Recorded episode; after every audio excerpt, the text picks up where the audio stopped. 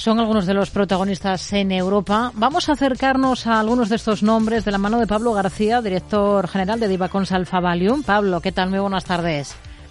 Hola, buenas tardes, Rocío. Es una jornada marcada por las ventas generalizadas, por las caídas en los índices, sobre todo al otro lado del Atlántico, eh, tras esa decepción que ha supuesto ese dato de IPC estadounidense, ¿no? Sí, así es. Ha sido claramente decepcionante porque es verdad que veníamos de, un, de, un, uh, de, una desinflación mucho más clara y este 3,1% supone un crecimiento respecto al, al 2,9% esperado, pero sigue habiendo decrecimiento, o mejor dicho, menor crecimiento de la inflación del 3,4% anterior. Es verdad que, sobre todo, ha habido algunos, algunas eh, partes de, de, los datos que no, no, han gustado, sobre todo pues esa inflación en la alimentación, en servicios energéticos, en, en servicios en, en, su conjunto. Eh, y bueno, lo único que va a suponer esto, básicamente, es que va a haber mucho más wait and see, mucho más esperar y ver antes de la decisión de recorte de tipos por parte de Jerome Powell, que previsiblemente no llegará hasta el mes de junio. Hmm. Vamos a, a, mirar también algunos de los valores que son títulos destacados en esta jornada. Y en el lado positivo destaca sobre todo Michelin, porque sube más de un 6%. Viene de, res, de presentar resultados al cierre de la última sesión. Hoy los está cotizando. Mejora expectativa de ingresos. Anuncia nuevo plan de recompra de acciones. ¿Qué es lo que más convence? Bueno, la verdad es que nos gusta y además es miembro de nuestra cartera modelo. Lo que pasa es que quizás sea sorprendente, este más del 6% respecto a un mercado que está cayendo casi un 1,6%. Y es verdad que las cifras como tal, bueno, son caídas de ventas del 0,9% e incluso han quedado un poquito por debajo las ventas según lo esperaba el consenso. Pero bueno, ha habido buenas noticias en, en márgenes eh, operativos, ha habido buenas noticias, como bien has dicho, sobre las guías, aunque está en línea, ¿eh? lo que llamamos el Total Segment Operating Income está en 3,5, 3,52 es lo que espera el consenso para el conjunto del ejercicio y quizá lo que ha sorprendido ha sido ese plan de acciones de mil millones de euros a lo largo del periodo 2024-2026 que no estaba, digamos, dentro de, del cóctel, ¿no? Así que, bueno, buenas cifras, excelente acogida y nosotros contentos que lo tenemos en cartera. Hmm. Otros valores en el punto de mira, por ejemplo, Siltronic, que es quizás un título del que no solemos hablar mucho, hoy está sufriendo en bolsa con caídas de más del 6% después de reconocer este proveedor de equipos para semiconductores que espera una caída significativa de su EBIT para este año. ¿Cómo lo ve? Bueno, lo primero lo digo porque, claro, es verdad que han sido decepcionantes, sobre todo las guías para ejercicio 2024 del fabricante alemán de, de obleas para la industria semiconductores, pero leído algunos comentarios como muy catastrofistas sobre el sector. Son una compañía de 2.500 millones, ¿eh? Lo digo porque hay muchas compañías como ARM, como ASML, de un tamaño infinitamente superior, que han publicado unos resultados simplemente excepcionales y las guías sido excepcionales, ¿no?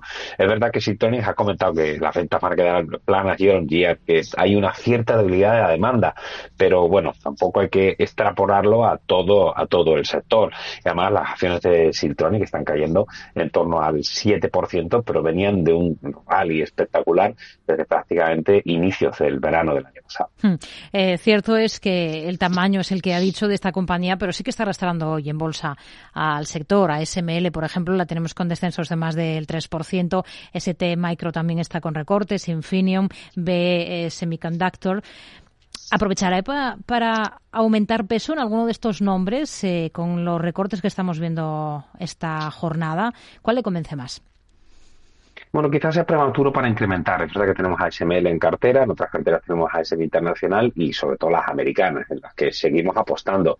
Eh, yo creo que ha sido quizá pues una, una correlación demasiado, insisto, agresiva, porque el Nasdaq está cayendo también un 1,3, 1,4% y hay algunos pesos pesados que están teniendo, yo lo que diría, una especie de profit taking con un sector tecnológico en Europa, en este caso, cayendo un 3,29. Es decir, que, bueno, insisto que arrastrar el sector por unos resultados, una pequeña compañía de obleas uh, en Alemania de semiconductores, a mí me parece que es una correlación demasiado, demasiado excepcional, ¿no? Mm. Simplemente el mercado necesitaba corregir, tomar un poquito de beneficios. Eh, insisto, tomar posiciones ahora cuando estamos largos en, en, otras compañías americanas no, pero si se ponen a tiro, por supuesto, confiaremos sobre todo a SML y a SM Internacional.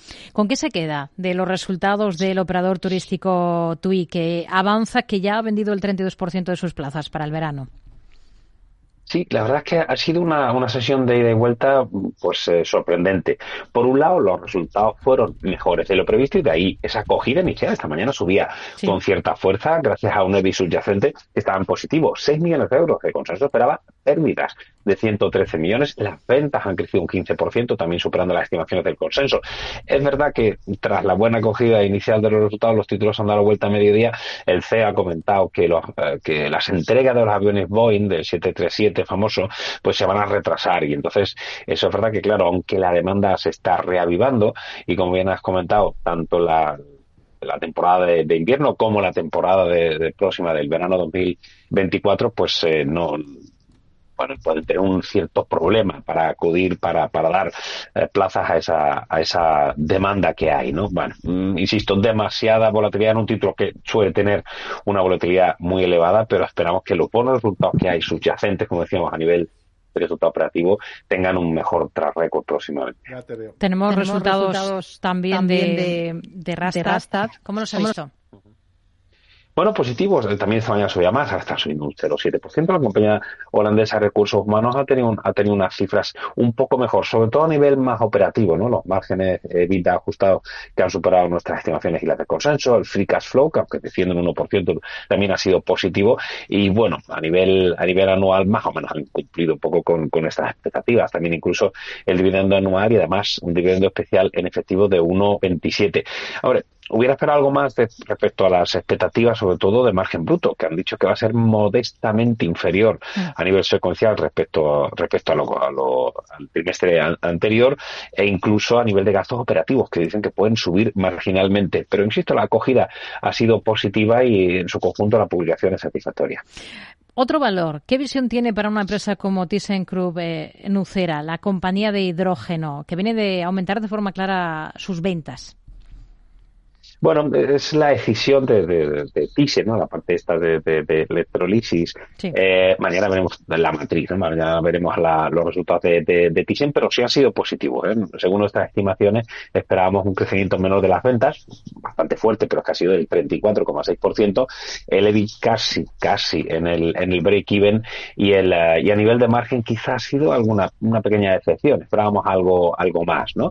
Pero, pero el mercado se los ha tomado especialmente bien, ¿no? Quizás también por las guías, ¿no? Ha dicho que espera un crecimiento de las ventas a mid-double digit y un crecimiento de EBIT también a mid-double digit, ¿no? Y eso ha calmado un poquito a los que eran algo más pesimistas, ¿no? De cara sobre todo al primer semestre. El segundo semestre debería ser el mejor para todas las compañías, de todas las compañías de, de Dixie Nos quedamos con ello. Pablo García, director general de Divacons Alfa Value. Gracias. Muy buenas tardes. Un placer. Buenas tardes.